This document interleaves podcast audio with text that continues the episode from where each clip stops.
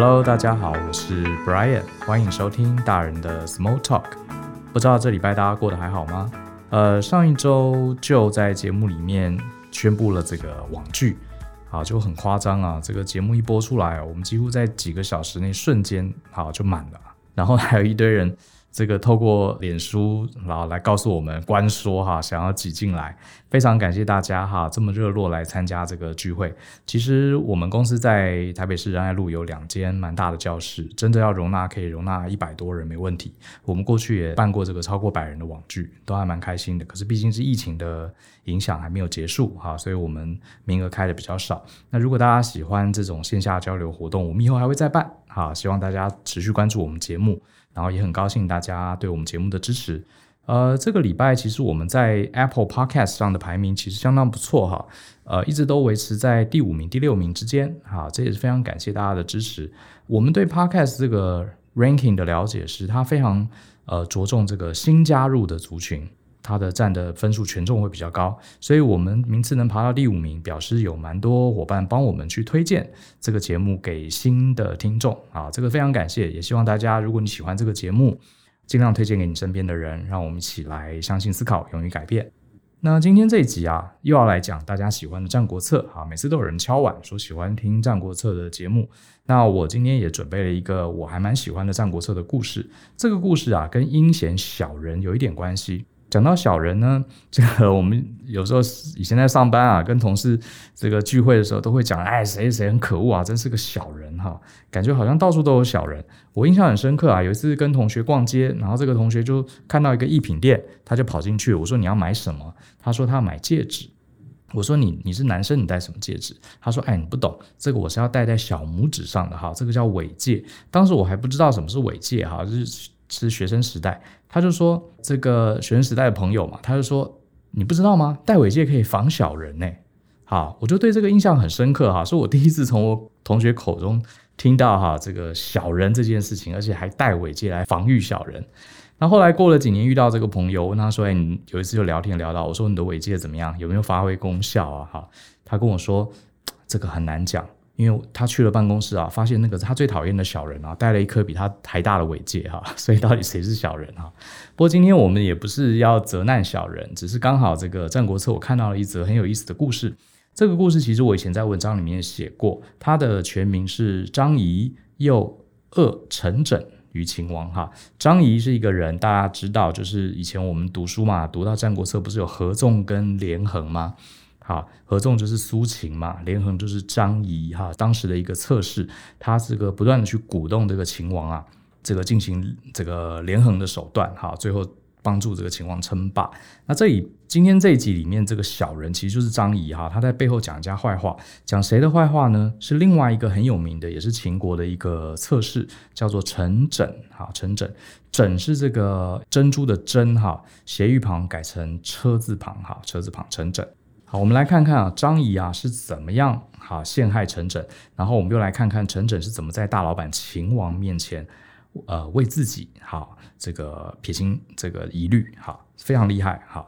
那这个故事它是这样的开始哈，这个有一次啊，这个张仪他跑到大老板就是秦王前面去这个嚼耳根子，他跟大王说，哎，老大，我跟你讲哈，你看陈轸那个家伙哈，他常常在秦国跟楚国。哈，这两国之间啊，跑来跑去，趴趴走，不知道在搞什么阴谋哈。那楚国呢，是我们秦国最大的敌人之一，而且你会发现哦，这个敌人这个楚王啊，他对陈轸这个人非常非常好哦，啊，送他礼物啊什么的。可见呐，你看这个陈轸一定是叛徒，哈，他一定是为了去对面这个楚国啊捞油水，或者是想要陷害我们国家，所以才一天到晚往楚国那边跑，根本就不是为了我们国家着想。所以我觉得陈轸这个人迟早啊要背叛秦国，去投入楚国的怀抱，请大王务必明察秋毫。好，他就偷偷在这个秦王前面讲这个事情。然后呢，秦王听了当然就很不爽啊，好，就马上叫这个陈轸来。他说：“哎，陈轸，有人跟本王说，哈，你常常游走于秦楚之间，你是因为啊，你想要背叛秦国，投向楚国的怀抱，这点你怎么辩解？”结果这时候陈轸啊听到觉得大事不妙，啊，你看我们大部分人如果被自己的老板哈这样质问，其实你大概会两个情绪哈，一个是很委屈哈，我明明没有做这样，呃，我明明没有做这样的事情，或者是我明明有其他的原因，才不是要背叛秦国，你为什么要这样讲我？第二个呢，可能更多人还不是委屈啊，是愤怒，觉得是谁？大王，你听谁讲的？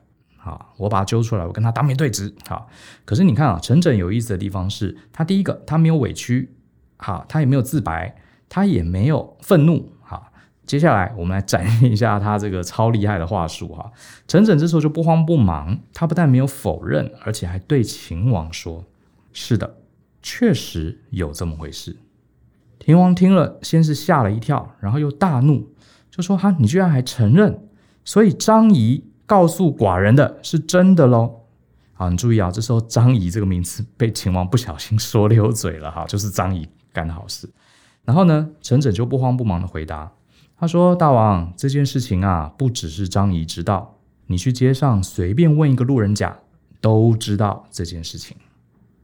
啊，也就是说，没错，我确实常常跑楚国，而且啊，我搞不好真的要投向楚国的怀抱，路人甲都知道。然后秦王这时候气得脸都发白了。陈轸马上接下来说，他说：大王，古代有一个很有名的人叫这个孝己，哈，是一个很有名的孝子。”孝己这个人呢，他非常孝顺，所以呢，天下每个父母啊，无不希望啊，自己的这个儿子就像孝己一样，哈，就希望孝己是自己的孩子。然后呢，伍子胥，我们都知道他忠肝义胆，所以天下的君王啊，都希望伍子胥是自己的大臣。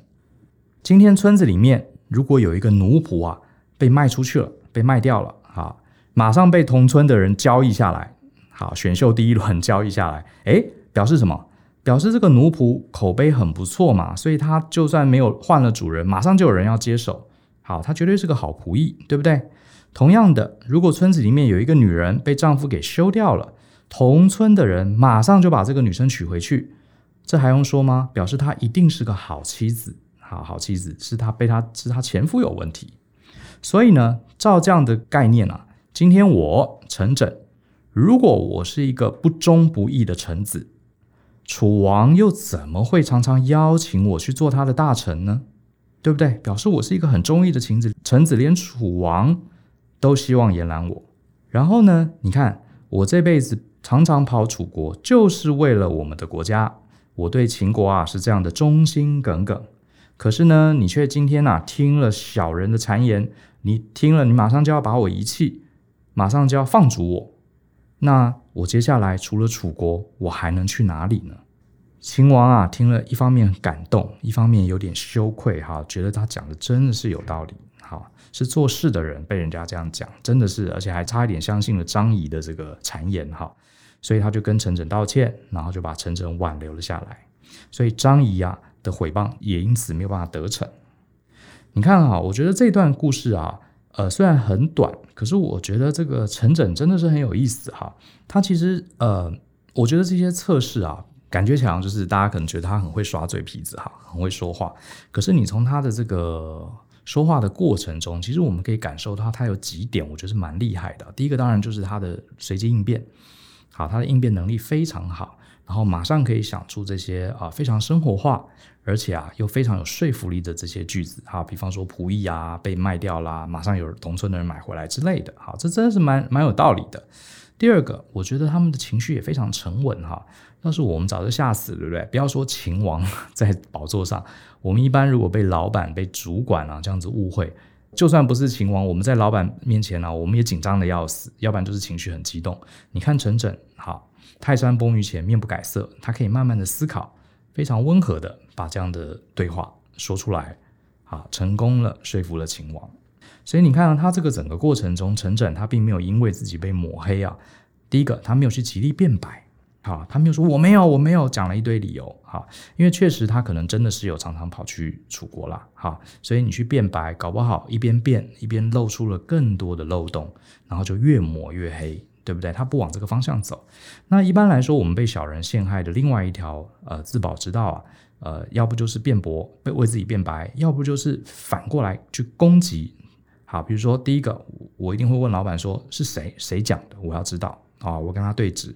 那假设说我已经知道，就是张仪这个小人是他讲的，那接下来呢，我们一般人的第一个反应就是攻击张仪，张仪这个人多可恶，多可恶，然后就会当着秦王的这个面啊，反过来啊反击张仪，讲张仪的坏话。可是啊，我们得说啊，这两招。啊、我不知道各位在人生的路途中有没有曾经被这样子误会过哈？这其实是真的是一个很难堪的状况。我们直觉就是为自己辩白，直觉就是去反击那个攻击我们的小人。可是你觉得这样是有用的吗？其实通常我的经验也告诉我，通常用处不大，啊，用处不大。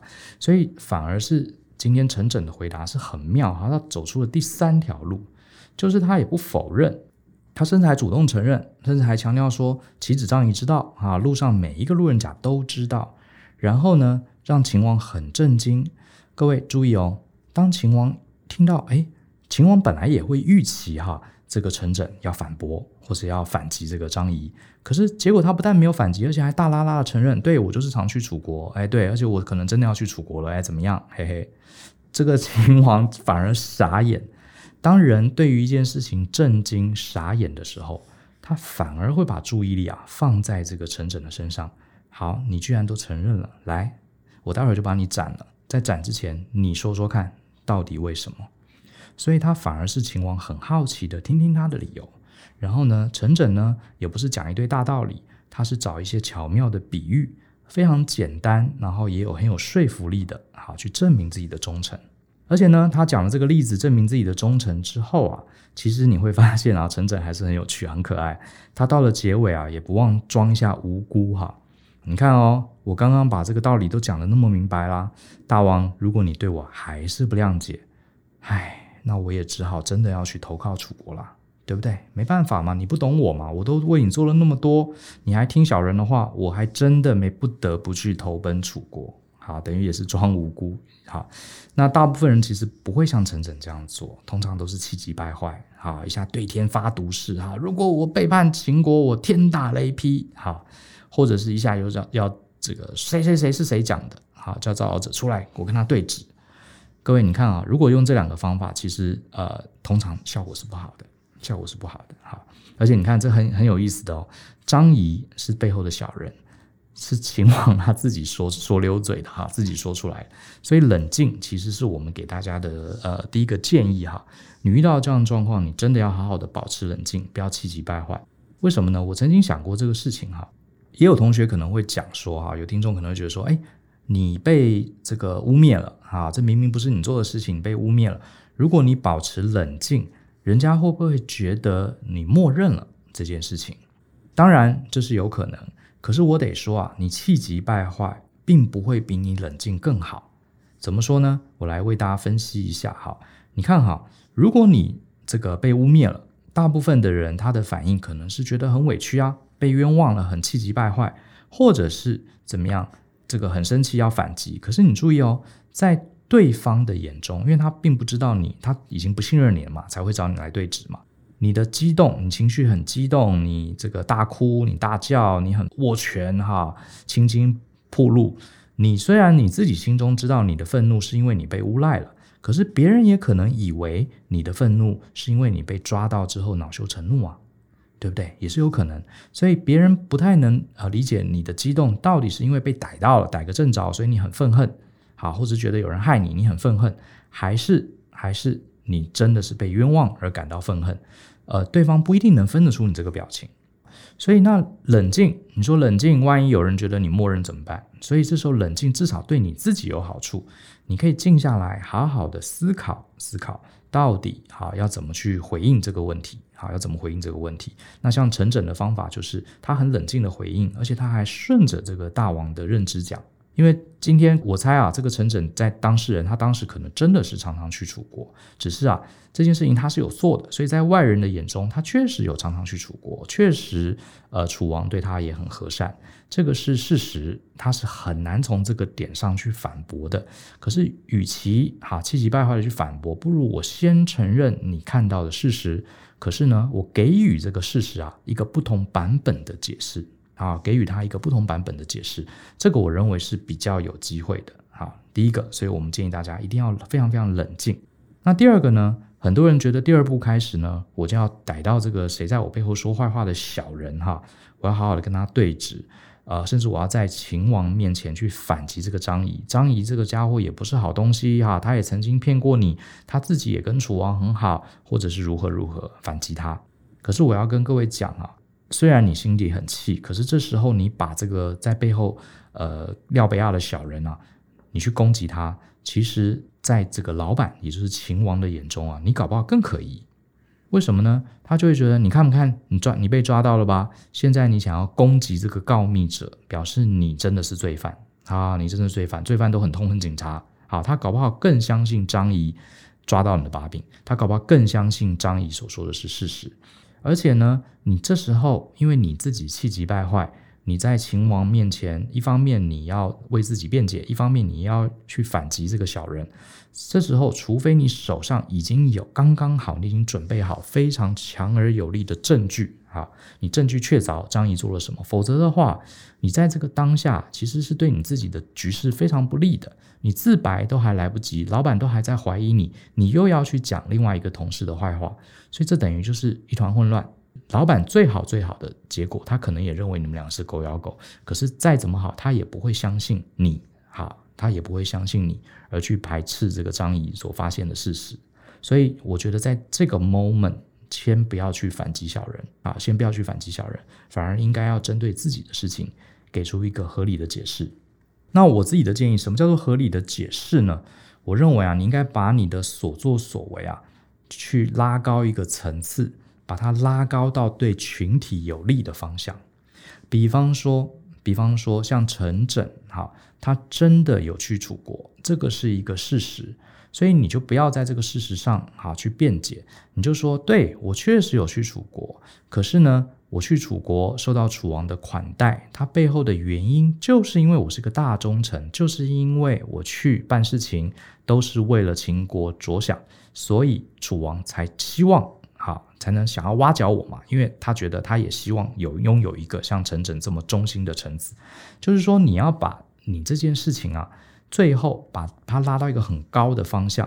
好，什么叫很高的方向呢？就是对国家、对人民、对百姓、对公司、对团队、对大局、对这个 project 整体是有利的，整体是有利的。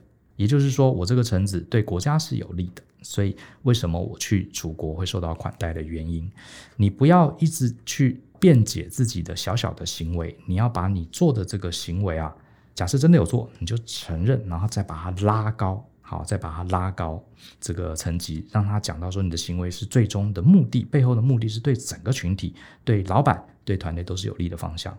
然后呢，讲到这里啊，如果你真的忍不住要反击，我觉得是放在最后一点。你也可以提一下哈，今天像这个今天这个《战国策》这个故事，这个秦王啊，他自己已经说把这个张仪的名字给讲出来了，所以我可能如果我是陈轸的话，如果我要反击张仪，我会在最后，当这个秦王已经相信我了之后，我可能会提醒一下秦王，我说秦王啊，张仪呢跟我们的团队啊，我们都是为了秦国打拼，那我相信张仪啊也是为这个国家好，所以他也确实啊。对我们其他臣子的一些行为啊，有一些担忧，跟您上报，我觉得是对的。可是啊，我也希望秦王能多加注意，因为啊，一个国家要强盛，最重要就是臣民百姓都要团结。